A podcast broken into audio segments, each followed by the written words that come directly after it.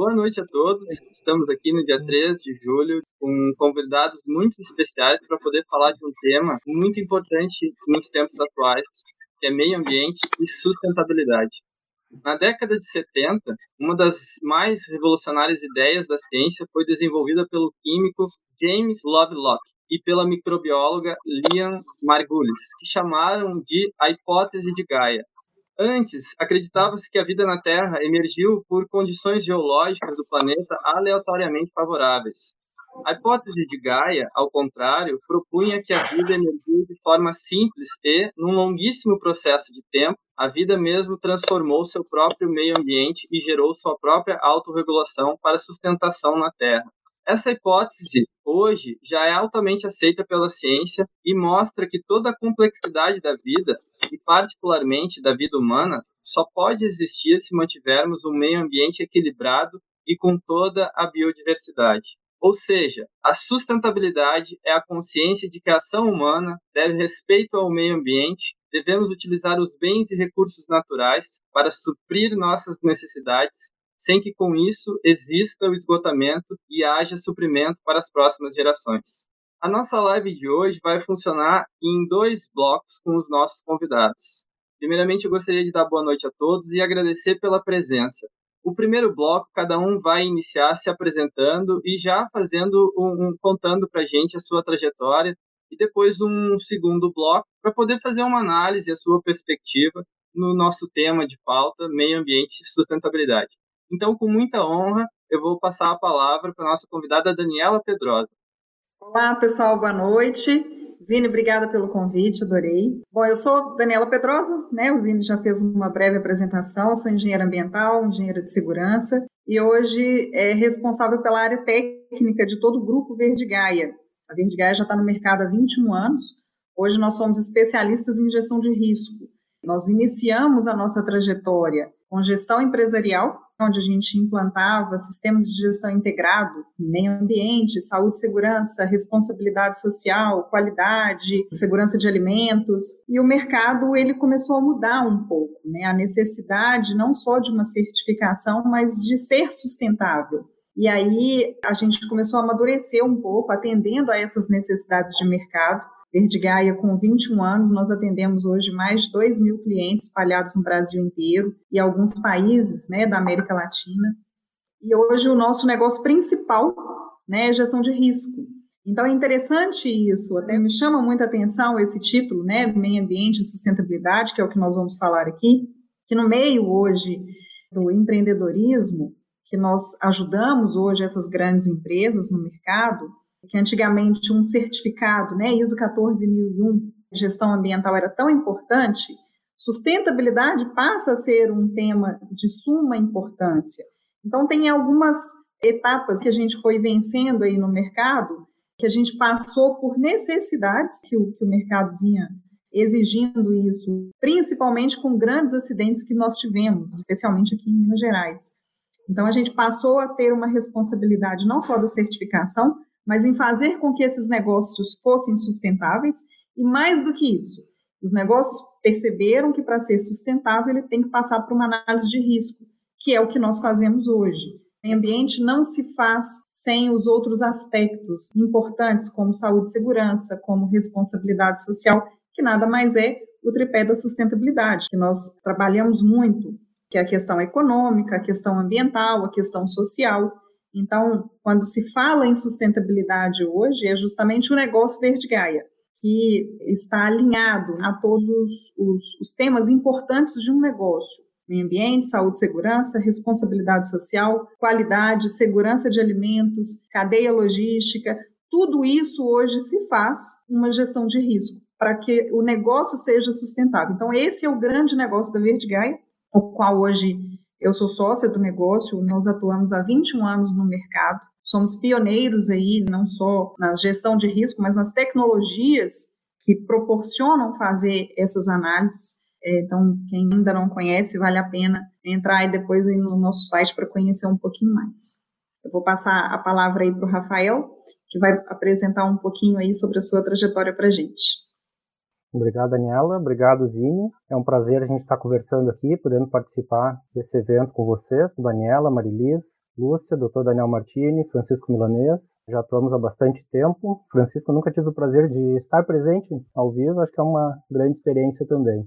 Dr. Daniel já temos a relação de longa data, né? E o Zine, vou abrir aqui, que foi meu estagiário na FEPAM, quando nos conhecemos, e sempre é um orgulho de ver as pessoas que passaram nas nossas mãos estarem assim avançando tão bem, né, tendo destaque.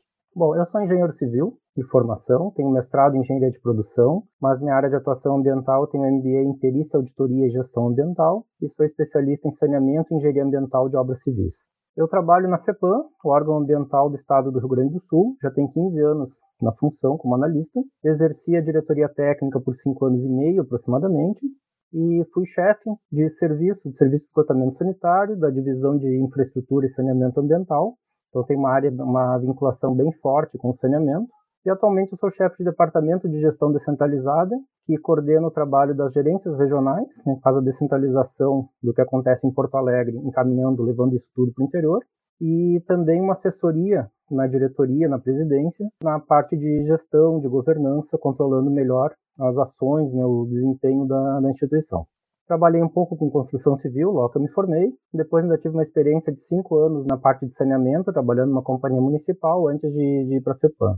Além do trabalho ambiental na FEPAM, ainda vinculado bastante tanto à área de engenharia quanto à parte de saneamento, eu estou exercendo há seis anos uma função no Sindicato dos Engenheiros no Rio Grande do Sul. Faço parte do Conselho Técnico Consultivo e na ABS, já uma trajetória fechando 10 anos esse ano, que eu entrei como primeiro coordenador do programa Jovens Profissionais de Saneamento no Rio Grande do Sul, né, trazendo essa novidade, assumindo essa novidade aqui para o Estado.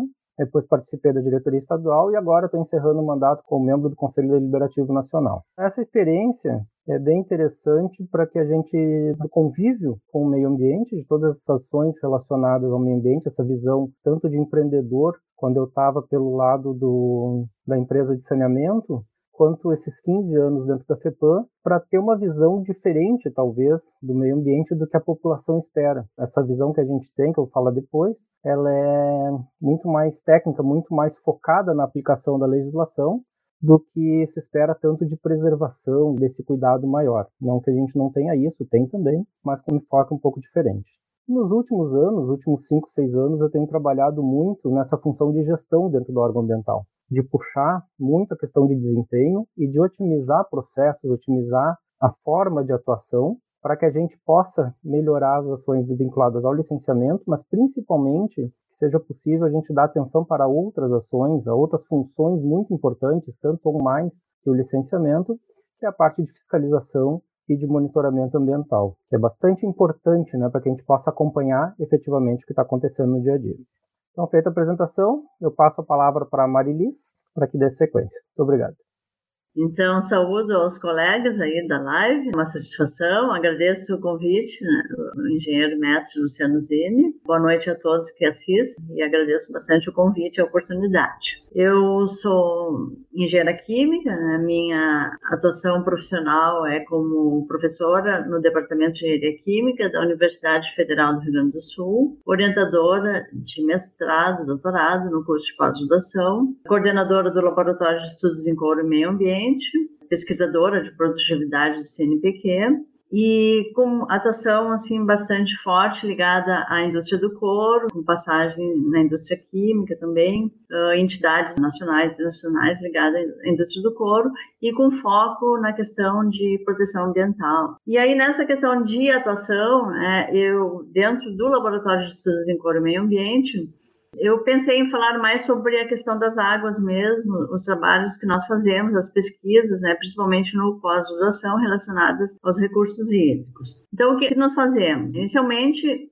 nós nos deparamos com problemas né, de poluição das águas, com a questão dos efluentes, e é importante, dentro desses estudos, a gente fazer uma avaliação para entender a geração desses efluentes líquidos, a emissão, o tipo de contaminação, os volumes de demandados né, no uso da água. E entender quais são os parâmetros de qualidade exigidos, tanto para tratamento dos efluentes como para o uso da água na indústria, né, principalmente focado na indústria. Nesse manejo da água, a gente parte da ideia, o princípio básico, que é conservar a água. Então, é minimizar o uso da água, é economizar a água.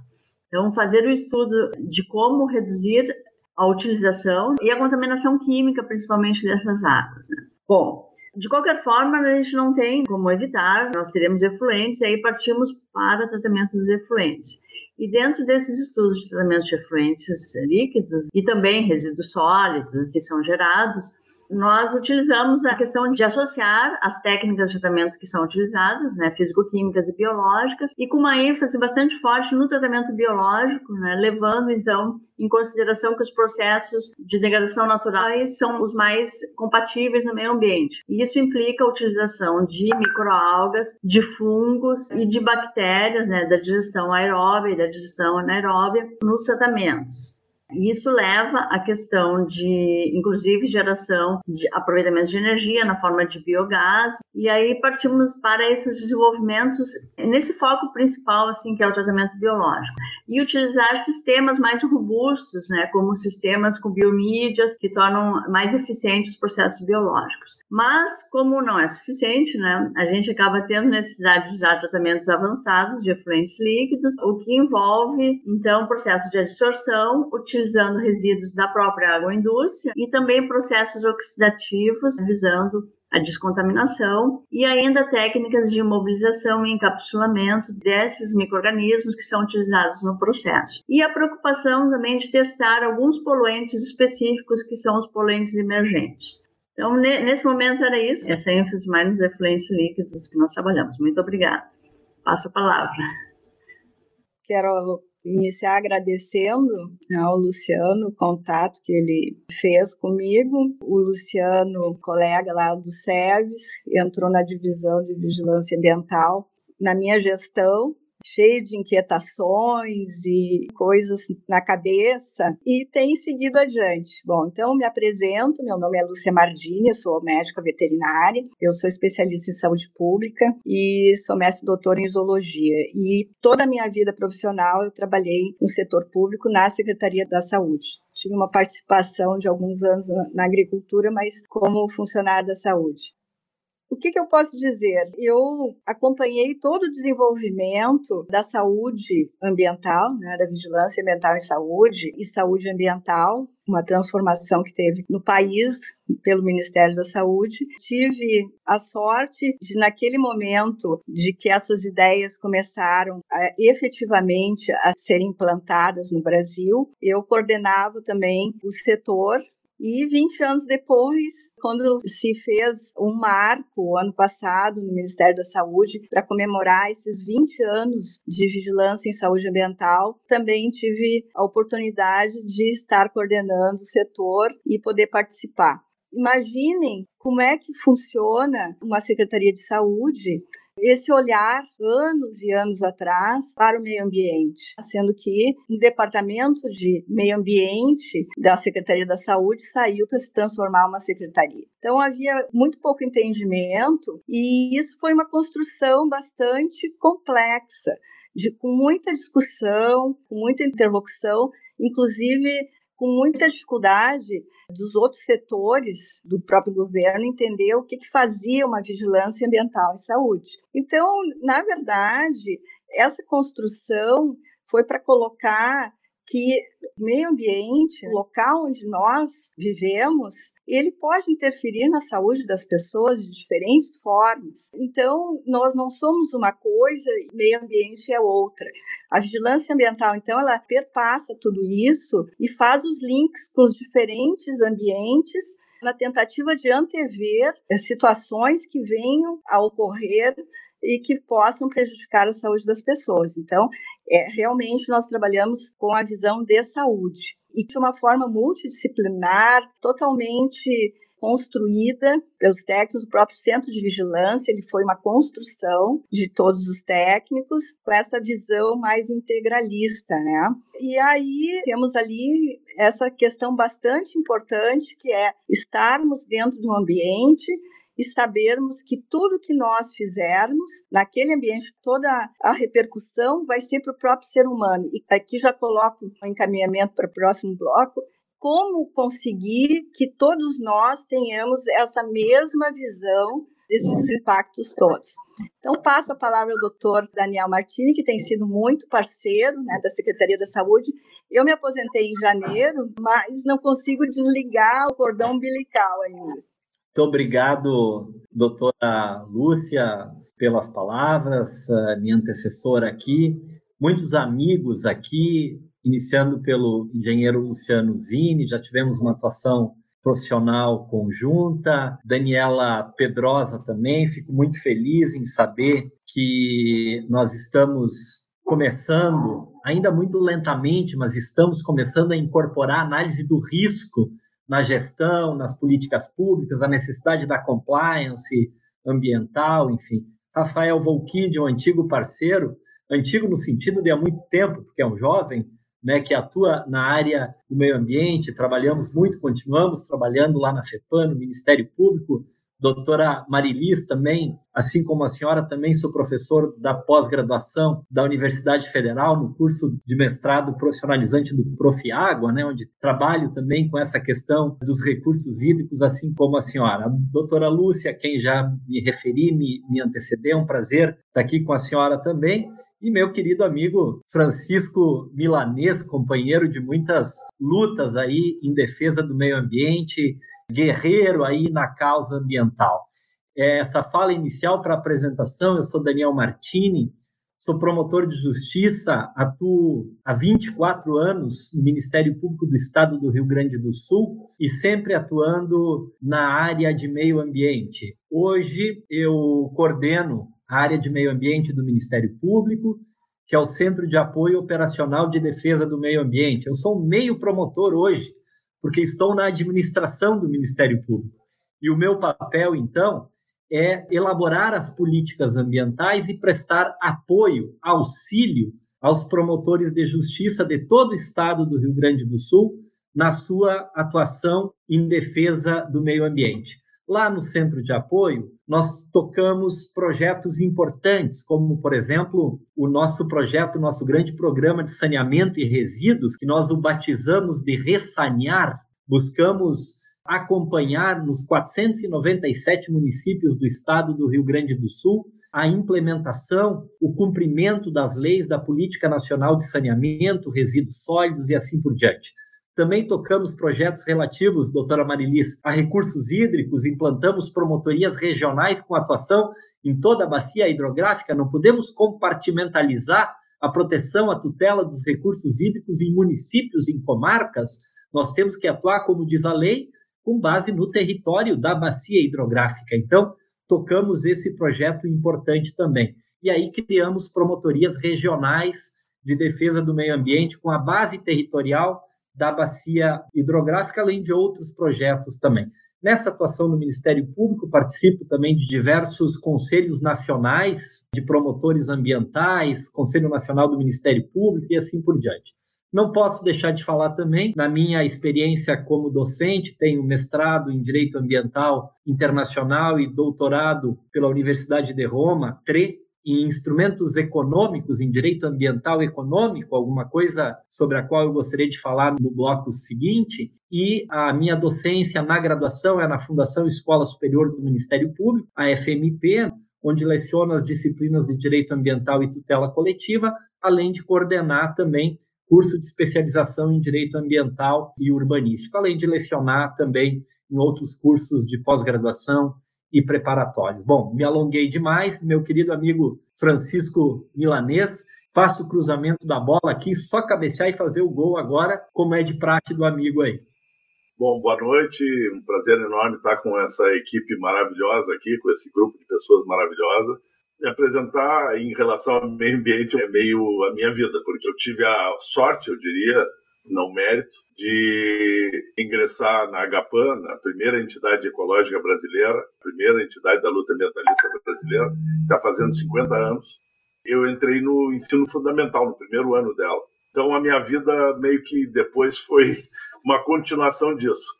E aqui eu me sinto em casa porque eu sempre quis, já na época do colégio, ser um generalista, suei muito para isso e me considero um generalista. E aqui eu tenho mais ou menos a minha história aqui dentro, porque eu iniciei na URGS, a minha amada URGS, pela engenharia. Depois eu entrei no direito, na biologia e na arquitetura. E eu acabei me formando arquiteto urbanista e biólogo. Eu quero dizer com isso que eu passei por essas áreas, tive a oportunidade maravilhosa de trabalhar na FEPAM, aliás, no DMA, e tive inclusive a oportunidade, o secretário então na época era o Antenor Ferrari, que me encarregou inclusive de fazer relação de saúde e meio ambiente, que é uma coisa que eu gosto muito. Depois eu tive uma empresa de projetos, inclusive eu tive em 86 muito ligado a seguradoras e tal, fazendo um trabalho de análise de risco que estava começando, que o Orestes na FEPAM fazia e que eu me apaixonei. Eu fiz especialização em análise de impacto ambiental na Amazônia, o que foi uma coisa muito enriquecedora na Universidade Federal do Amazonas. E depois eu sou mestre em educação em ciências. Eu desenvolvi um trabalho sobre noção complexa de saúde, que é uma terceira via da saúde, uma terceira forma de ver a saúde através da teoria da complexidade.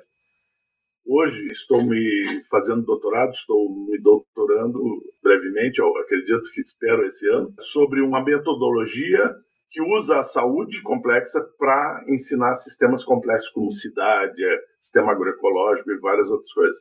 Por que eu estou dizendo isso? Porque isso abrevia, de certa forma, o que eu vou dizer. Eu trabalhei a vida toda com capacitação de professores, uma educação, tive essa faceta, e, por outro lado, eu trabalhei bastante, vários municípios, com planejamento de desenvolvimento sustentável.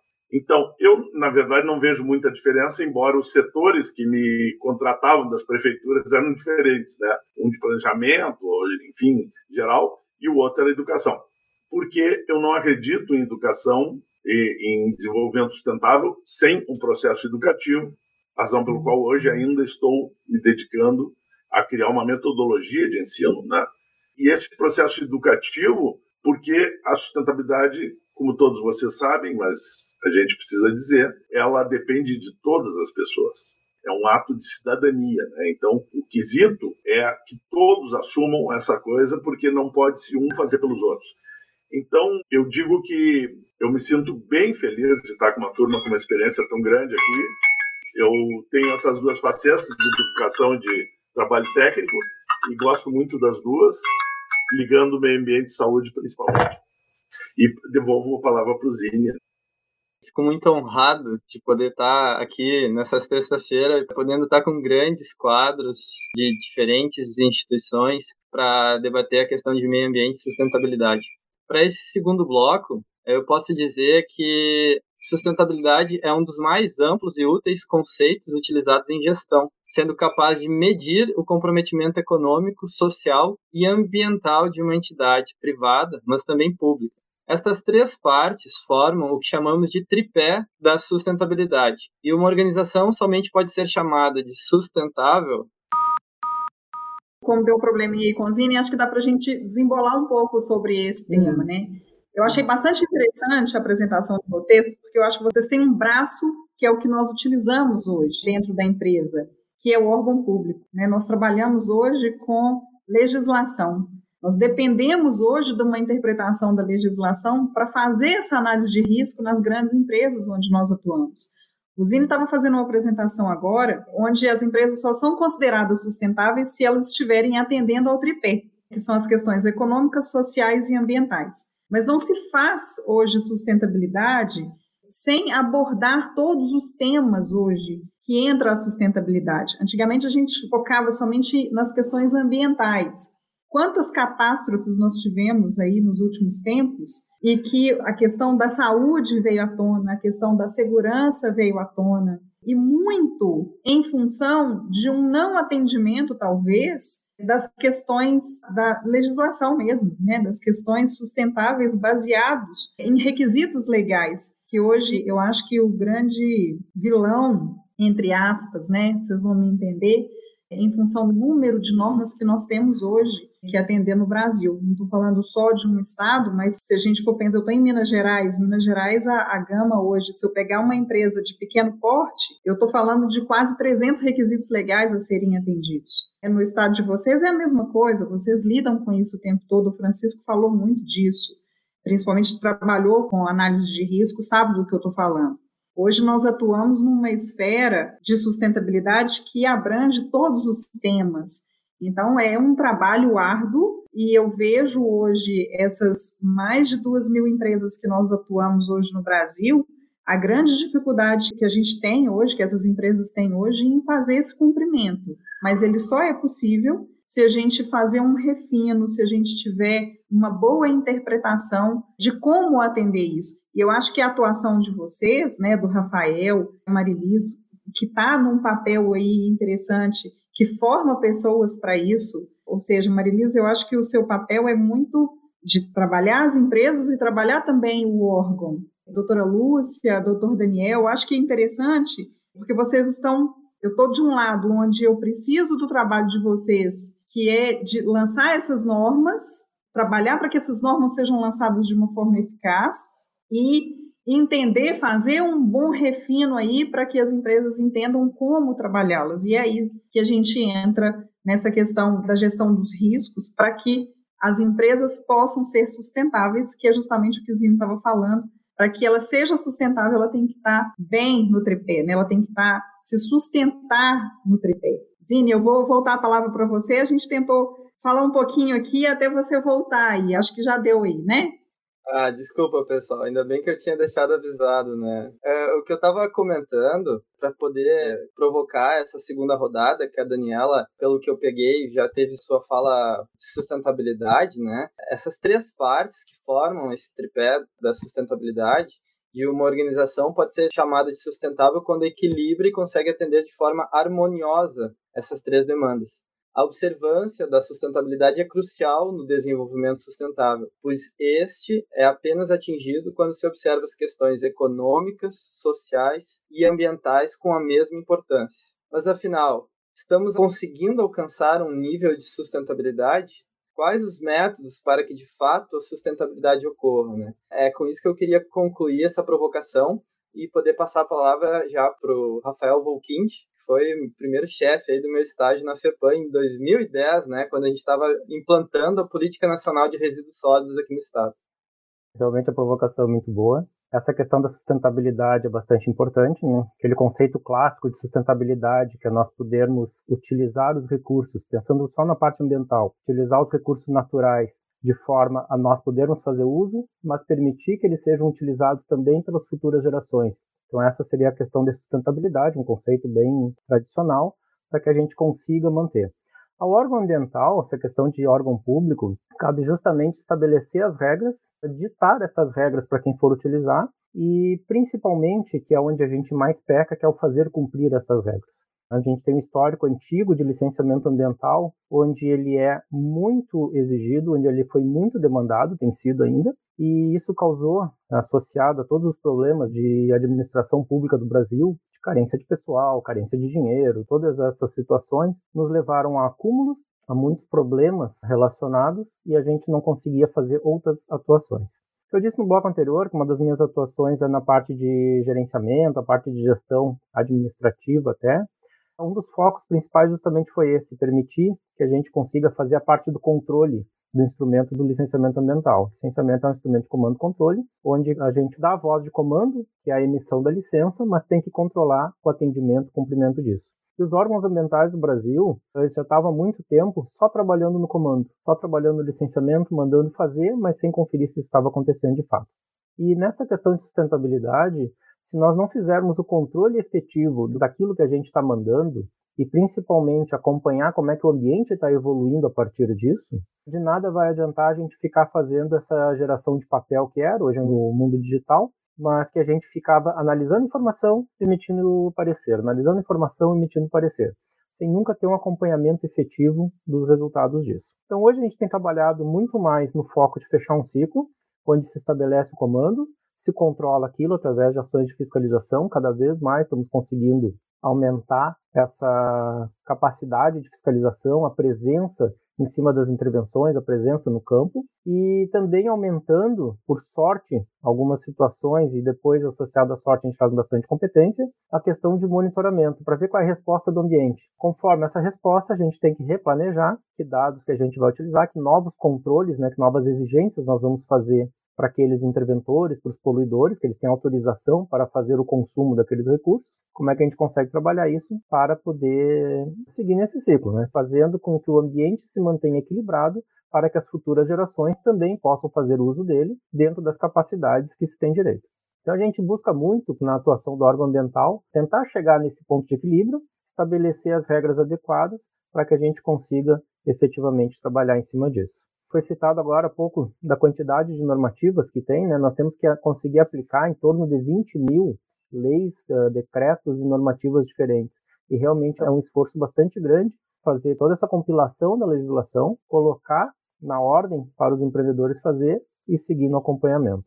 Mas acho que a função está sendo cada vez mais bem executada, a gente está conseguindo evoluir como instituição, conseguindo evoluir como administração, mostrando que a administração pública brasileira tem solução, tem situações muito favoráveis, desde que tenha vontade política e a vontade técnica, a gente consegue implantar diversas melhorias e fazer com que efetivamente a gente tenha as nossas atribuições bem feitas, bem estruturadas e bem acompanhadas também, o que vai nos garantir essa sustentabilidade a partir de um consumo adequado dos recursos naturais. Uh, não sou ciumenta, mas não vou deixar de falar que também tenho um histórico com o Zine, né, meu aluno, e agora eu sou convidada por ele, né, então isso é uma satisfação. E aí, só complementando ele o que o Rafael falou, né, já que foi estagiário.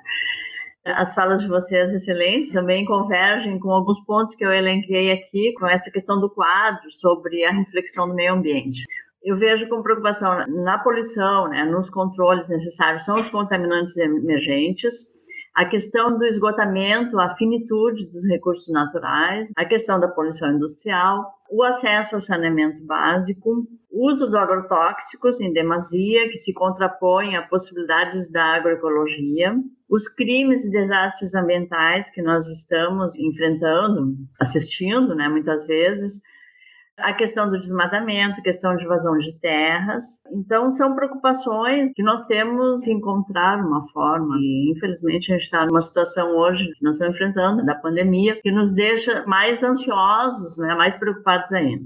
Bom, como princípios básicos dessa questão da poluição, nós temos que os impactos ambientais eles acontecem justamente relacionados diretamente com uma questão de aumento populacional, de, de populações, de número de habitantes. E esses habitantes, eles demandam recursos em função do seu padrão de vida. Então, obviamente, locais e condições de vida que são mais exigentes, como um carro de luxo, um ar-condicionado, acaba demandando mais recursos naturais. E uma forma, então, de reduzir esses impactos ambientais é através de uso de tecnologias com eficiência ambiental para processar todos esses prejuízos ambientais, tratar o que tem que ser tratado adequadamente, né? dar destino ao lixo, né? aos esgotos e tudo.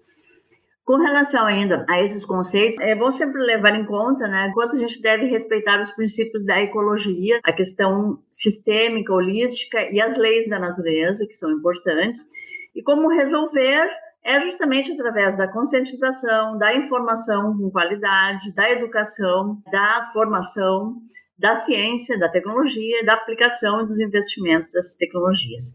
Estratégias que são utilizadas para a gestão ambiental é a produção limpa, a produção mais limpa, a química verde, a química leasing, a economia circular e depois também a questão dos 17 objetivos para o desenvolvimento sustentável lançados em 2015 pelas Nações Unidas e que convergem também com a Agenda 21, que já havia sido editada antes, né, na Rio 92. Ainda para chamar atenção, assim como ferramentas e a importância do direito ambiental, que então aqui nós temos a Daniela e o Daniel, os princípios da precaução, da prevenção, do, do polidor pagador, da informação, direito ambiental é necessário, é importante a nossa atuação, a nossa observância aí a tudo, a Constituição Federal, que coloca que o poder público e a população né, também é responsável para proteger o meio ambiente. Então, inclusive, vem de encontro com algo que eu peguei da FEPAM, que saiu recentemente, que eles lançaram uma cartilha com orientações para denúncia de crimes ambientais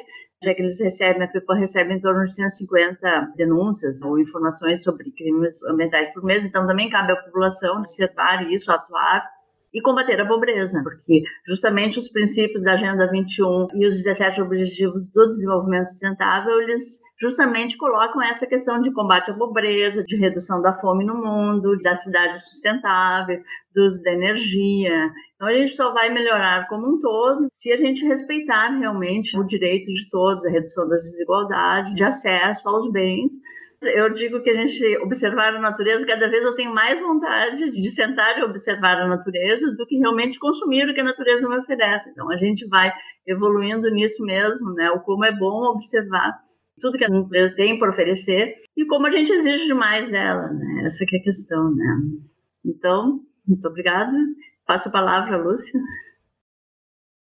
É, então, acho que já foi colocado de forma muito clara, muito bem, pelos outros integrantes. E eu só gostaria de pontuar uma coisa pela minha trajetória de quatro décadas trabalhando dentro dessa visão de ambiente voltada à saúde das pessoas.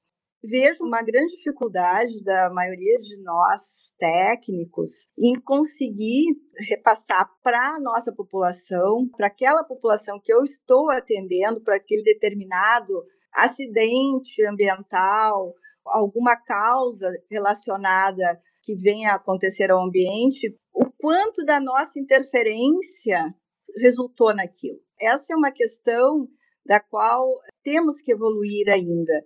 Quando eu falava e quando eu continuo falando com aquela população que eu estou indo lá no município, lá naquele grupo menor, que não é uma indústria, mas que é um aglomerado de pessoas, que estão num território e que aquele território tem a ver com a sua dinâmica enquanto grupo populacional, desde a sua saúde, como é, ele se desenvolve, parece que não, não existe ainda. Eu acho que temos que melhorar essa forma de interlocução para que se entenda o quanto da cidadania é ter ações de preservação do ambiente que o quanto resulta isso na nossa própria saúde.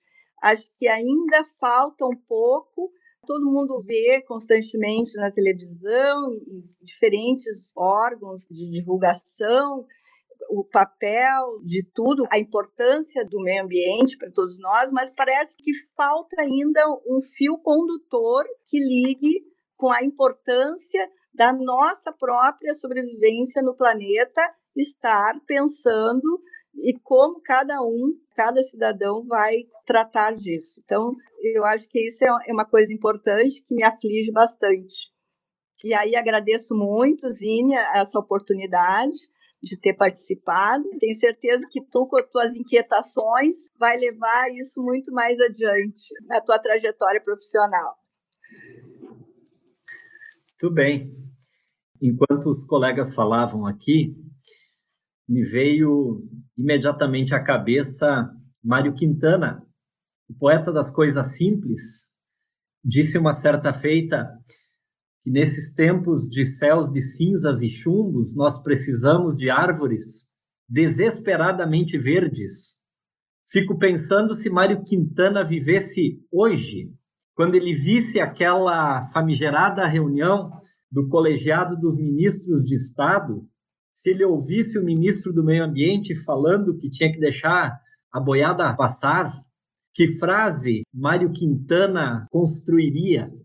Isso porque, e essa é a minha visão, talvez até um pouco catastrófica, mas nem por isso esperançosa, nós vivemos uma das maiores crises já experimentadas em matéria de meio ambiente, em matéria de proteção, em matéria do direito ambiental.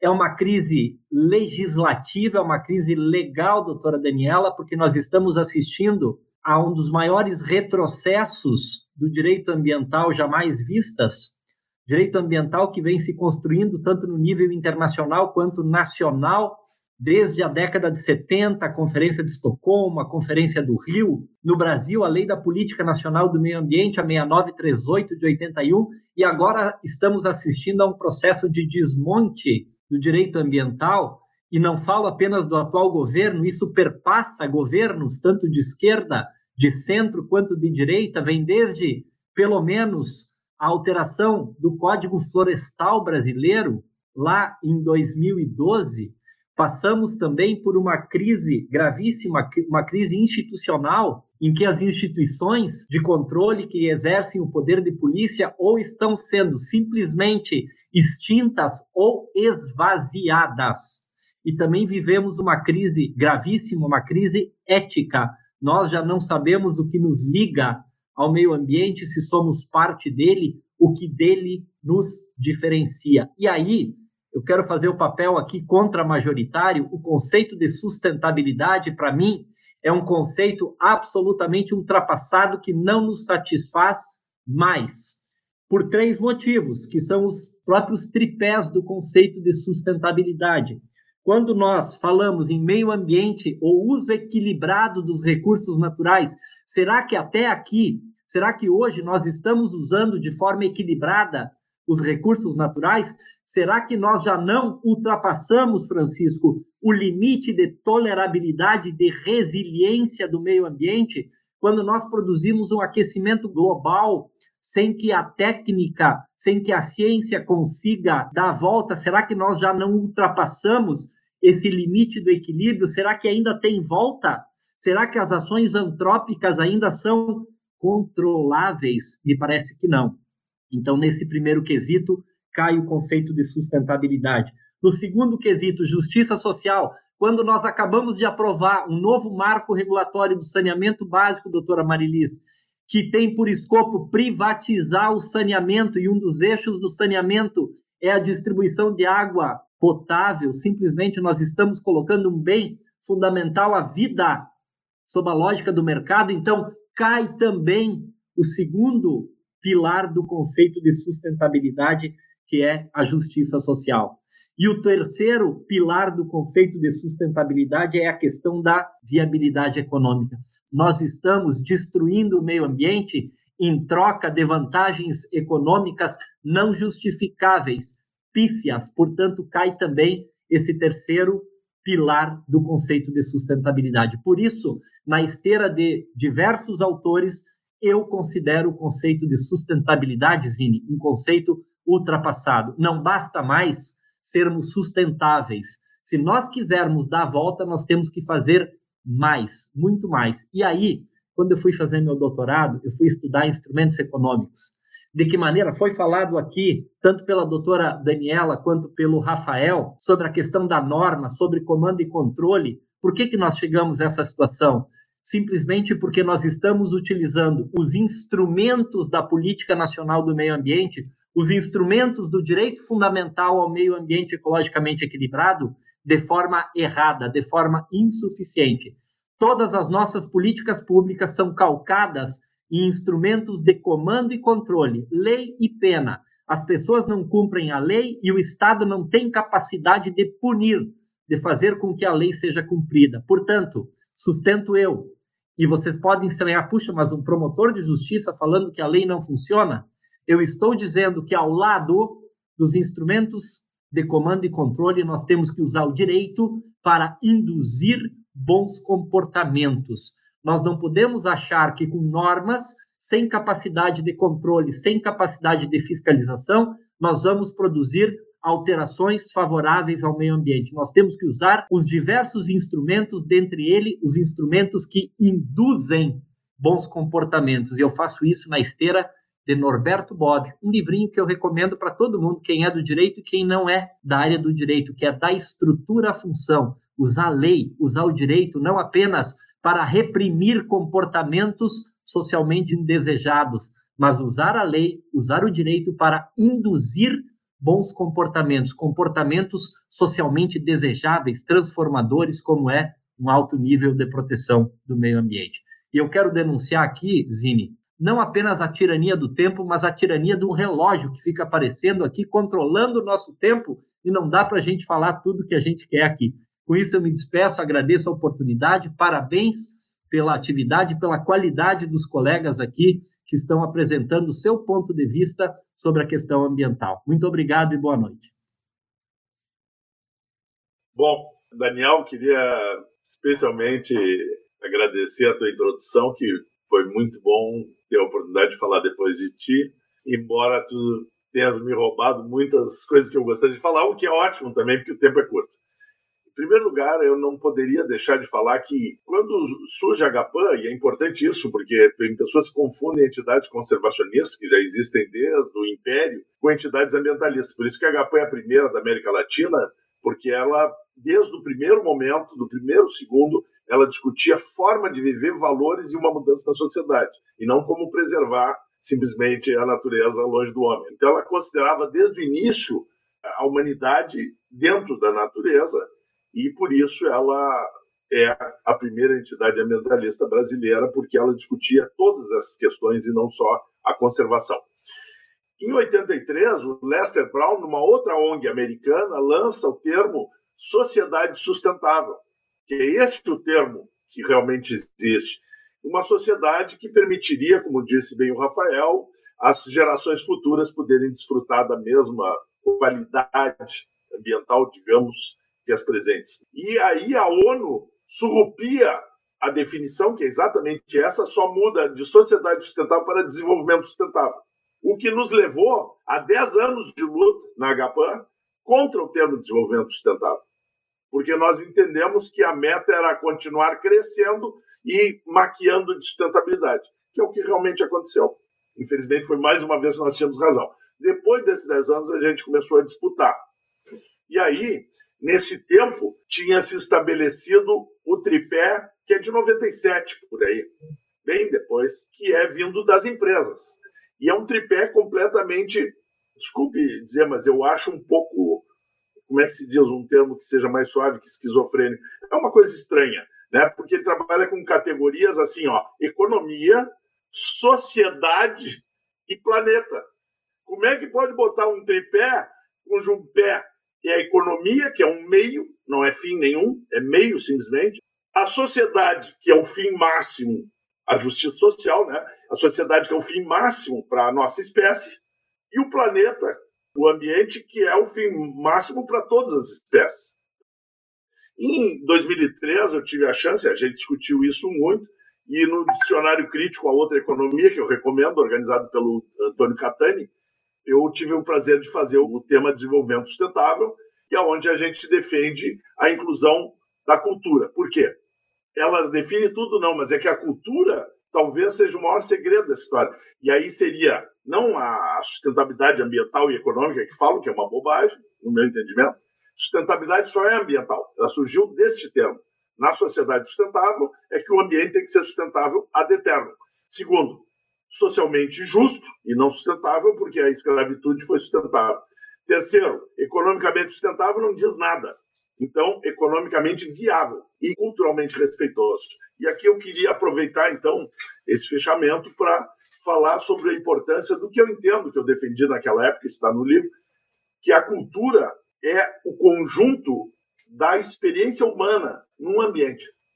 Por isso que as culturas em cada lugar são diferentes que elas são a experiência humana do ambiente. Então, o que eu digo ali no livro é meio forte, digo assim, não foi o ser humano que construiu a sua cultura, foi o ambiente que usou o ser humano para construí-la. Nós só somos o reflexo do meio ambiente. A gente se acha muito grande e, na verdade, nós somos bem menorzinhos. Então, a cultura, as roupas, a forma de falar, tudo, nós fomos forçados a fazer aquela cultura pelo meio ambiente e ela é a nossa experiência. Então, ela é como viver melhor, que o ser humano conseguiu descobrir, naquele local. Por exemplo, os indígenas têm 15 mil anos de experiência de viver no Brasil. 17 mil, talvez. Nós temos 500 com muita destruição. Então, se nós queremos falar de sustentabilidade, nós temos que pegar os conhecimentos, em vez de destruir os conhecimentos para dominar, em vez de destruir para pasteurizar, estandarizar e transformar tudo em igual para vender produtos iguais para o mundo inteiro, nós temos que pegar as culturas, estudá-las e compreender que ali está toda a experiência humana em viver naquele local. Os valores, a forma de se divertir, tudo é coerente com aquele local. Não adianta eu viver na Amazônia e querer praticar esqui na neve, porque isso é estúpido. Eu estou desenhando a minha própria infelicidade. Então, o prazer ali é tomar banho no rio, é, tal. E as culturas são a forma de falar tudo uma experiência humana. Se nós quisermos fazer uma sociedade sustentável, nós temos que descer da nossa arrogância e chegar na humildade de ouvir a natureza, como ela se resolve em cada local, em Belo Horizonte, em Porto Alegre, e aí copiá-la e fazer os nossos processos produtivos serem processos que, como na natureza, não resta lixo, não há perda e não há poluição. Esse é o processo de sustentabilidade. O resto todo é a loucura que nós temos hoje. O Daniel exemplificou muito bem, e eu vou dar um exemplo mais espetacular. Quem é o maior destruidor no Brasil da segurança climática? A agricultura. Não tem o que discutir. É o maior desmatador, usa venenos que fazem outras coisas. Quem é que mais depende do clima no Brasil, que é o centro da economia brasileira? A agricultura.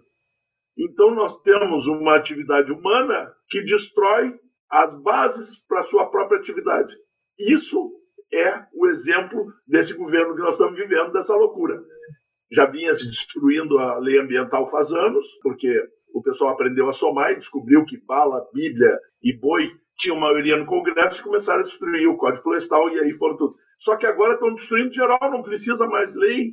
Estamos arrebentando e passando a porteira. O que é incrível é que nós, absolutamente, seremos dizimados junto com aqueles que estão desrespeitando e eles não têm inteligência sequer de manter a atividade precípua deles. Quando a agricultura perdeu a capacidade de proteger a si mesma, é a espécie humana matando o humano, é o ser da mesma espécie matando. Quem dirá reconhecer a importância dos outros seres?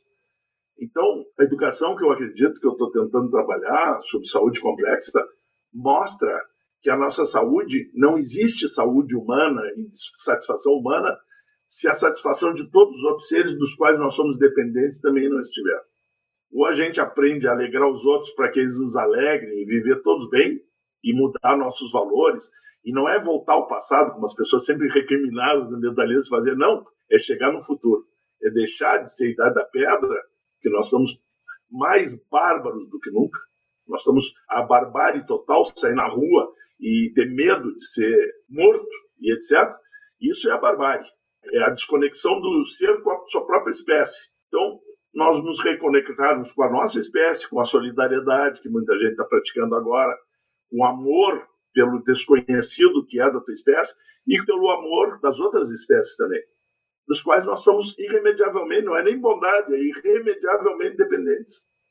Então, sustentabilidade, se um dia for criada, né, se um dia for real, e o Daniel disse muito bem, essa que está aí é, é fake, é maquiagem.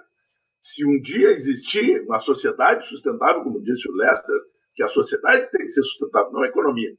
Essa sociedade, ela vai entender, voltar para o seu lugar, entender que a nossa racionalidade, a nossa cartesianidade nos levou a todos doentes, deprimidos, cheios de doenças degenerativas, que são todas ambientais, e nós pudemos viver felizes, saudáveis, leves, e essa é a busca, eu acho. Obrigado, muito prazer estar com todos aí. A Daniela pediu um minuto da palavra, umas considerações em relação a uma fala do Dr. Daniel. Então eu vou passar a palavra para ela, depois eu já quero só deixar uma mensagem final de encerramento. É coisa muito rápida. Na verdade, eu queria só complementar o que o doutor Daniel colocou, que eu acho interessante quando ele fala que o tema, o conceito de sustentabilidade já caiu por terra, é aí que nasce a gestão de riscos. O que a gente busca hoje ajudar essas grandes empresas no Brasil é cumprir esse número de normas que nós temos hoje, que são inúmeras. Não é tão fácil o cumprimento legal, vocês sabem disso, vocês trabalham com isso eu acho que da mesma forma que vocês têm né, um grande trabalho em fazer com que as empresas cumpram, é, do outro lado, a gente tem uma dificuldade muito grande de fazer com que essas empresas entendam como cumprir. Nós temos hoje grandes empresas, clientes nossos que estão no estado de vocês, assim como Minas, como São Paulo, como Bahia, enfim, todos têm essa mesma preocupação e todos têm esse mesmo dificuldade muitas vezes em atender essas inúmeras normas que nós temos hoje, necessárias, né? Eu acho que daí, quando a gente fala que o tripé ambiental, social e econômico cai por terra, concordo. Concordo porque o meio ambiente ele não trabalha sem as questões de saúde, sem as questões de segurança, sem as questões sociais, a gente não pode dividir isso. Eu acho que o Francisco falou um pouco disso também, e eu coloco até aquela máxima, né? É, eu acho que a grande dificuldade hoje é empreender né, de forma ambientalmente correta e economicamente viável. E é aí que a gente entra com a gestão do risco. Eu acho que diante de tantos problemas que nós tivemos ainda esse ano, a gente está no meio de uma pandemia, mas já aconteceu tanta coisa. Há pouco tempo nós tivemos um grande desastre ambiental. Eu não posso falar que é um desastre ambiental que aconteceu em Brumadinho, que está aqui do meu lado.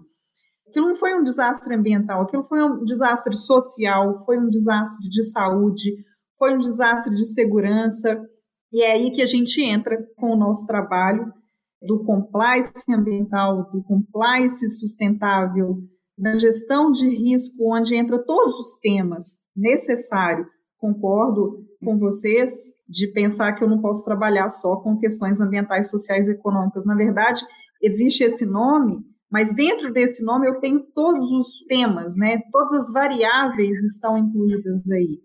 E é esse, né, o trabalho da Verde Gaia hoje, em parceria com vocês, né, órgãos ambientais, em parceria com grandes instituições, que a gente vem desenvolvendo um grande banco de dados, talvez o maior do Brasil, para ajudar essas grandes empresas a cumprir, fazer cumprir essas diferentes e grandes normas aí. Me permita uma tréplica, que não vai ser tréplica, porque nós concordamos.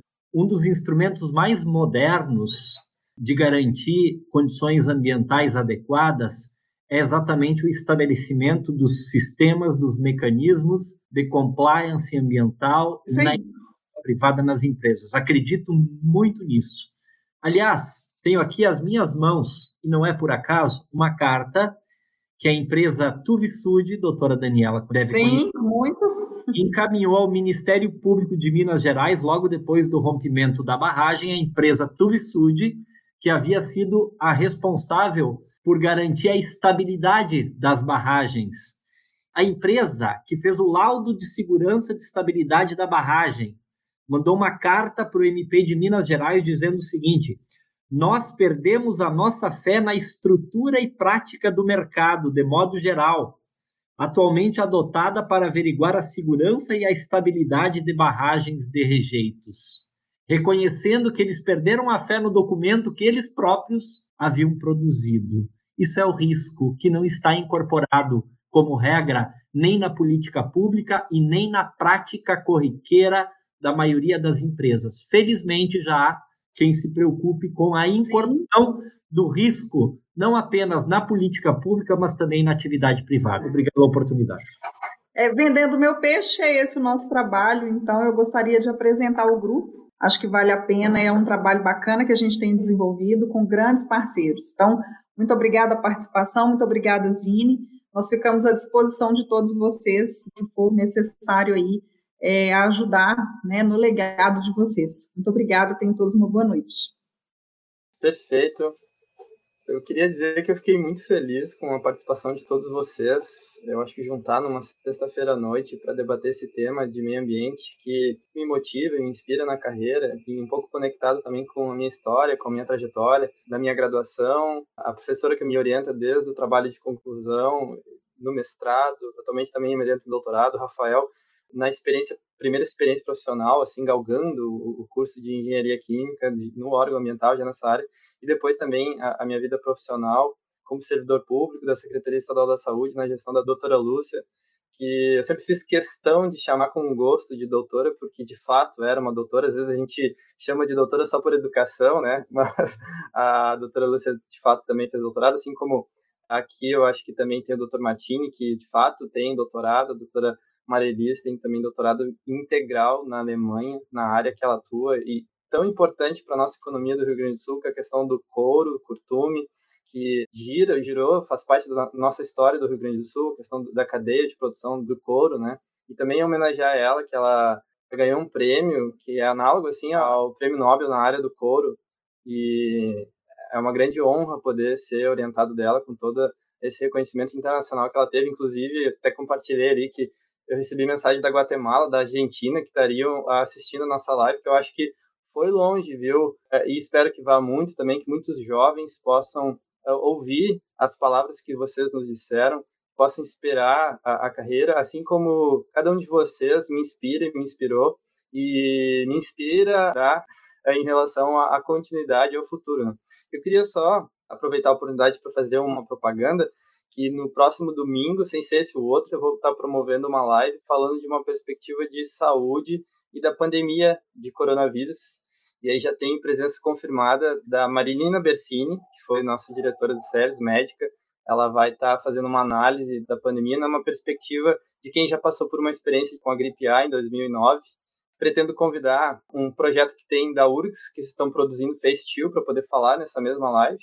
E também estou tentando contato com o FPEL para falar sobre esse projeto que está sendo tocado de epidemiologia, pioneiro aqui no Rio Grande do Sul, que se espalhou para vários estados do Brasil. Nesse contexto de pandemia de coronavírus, trazer profissionais de diferentes perspectivas olhando, né, e tentando pensar soluções com a riqueza dos nossos recursos humanos, que eu acho que é um dos, junto com o meio ambiente, um dos principais patrimônios que a gente tem. Em relação a essa nova fase que a doutora Lúcia, que a doutora Marilis vão passar e estão passando, de transição, de poder estar aposentado, esse privilégio de poder se aposentar, né? Ao mesmo tempo, talvez possa ser difícil. É uma, uma mudança muito brusca nas nossas rotinas, seu processo de trabalho, que tem um dia a dia acostumado, acompanhando. E aí, nesse sentido, no contexto da pandemia também, de isolamento social, ele, ele, evita que tu tenha os riscos de saúde, mas por outro lado ele pode provocar questões de saúde mental pelo isolamento, né? E aí eu tenho um programa que é Café com Zine, eu lanço toda semana, e eu fiz uma entrevista com a Maureen Xavier, que é editora de política do Correio do Povo, e ela fez uma dissertação de mestrado a respeito de suicídio. A gente tem 800 mil pessoas no mundo que morrem, enfim, que perdem a vida, tiram a vida em função do suicídio. E aí, motivado nesse tema, que a gente perde muitos jovens também, acho que a segunda maior causa de morte de jovens é o suicídio. Fiz um café com Zine que está para sair amanhã com uma psicóloga, Gabriela Geara, que ela fala dessa perspectiva mais psicológica a respeito desse tema de saúde mental. E também um médico, o Dr. Moriguchi, a respeito de envelhecimento com qualidade de vida, e aí entra nessa questão dessa fase de aposentadoria, a importância das redes de apoio e dos relacionamentos interpessoais como um caminho para a felicidade. Antes de desejar um bom final de semana e agradecer a participação de todos, eu gostaria de fazer uma citação do artigo 225 da Constituição Federal.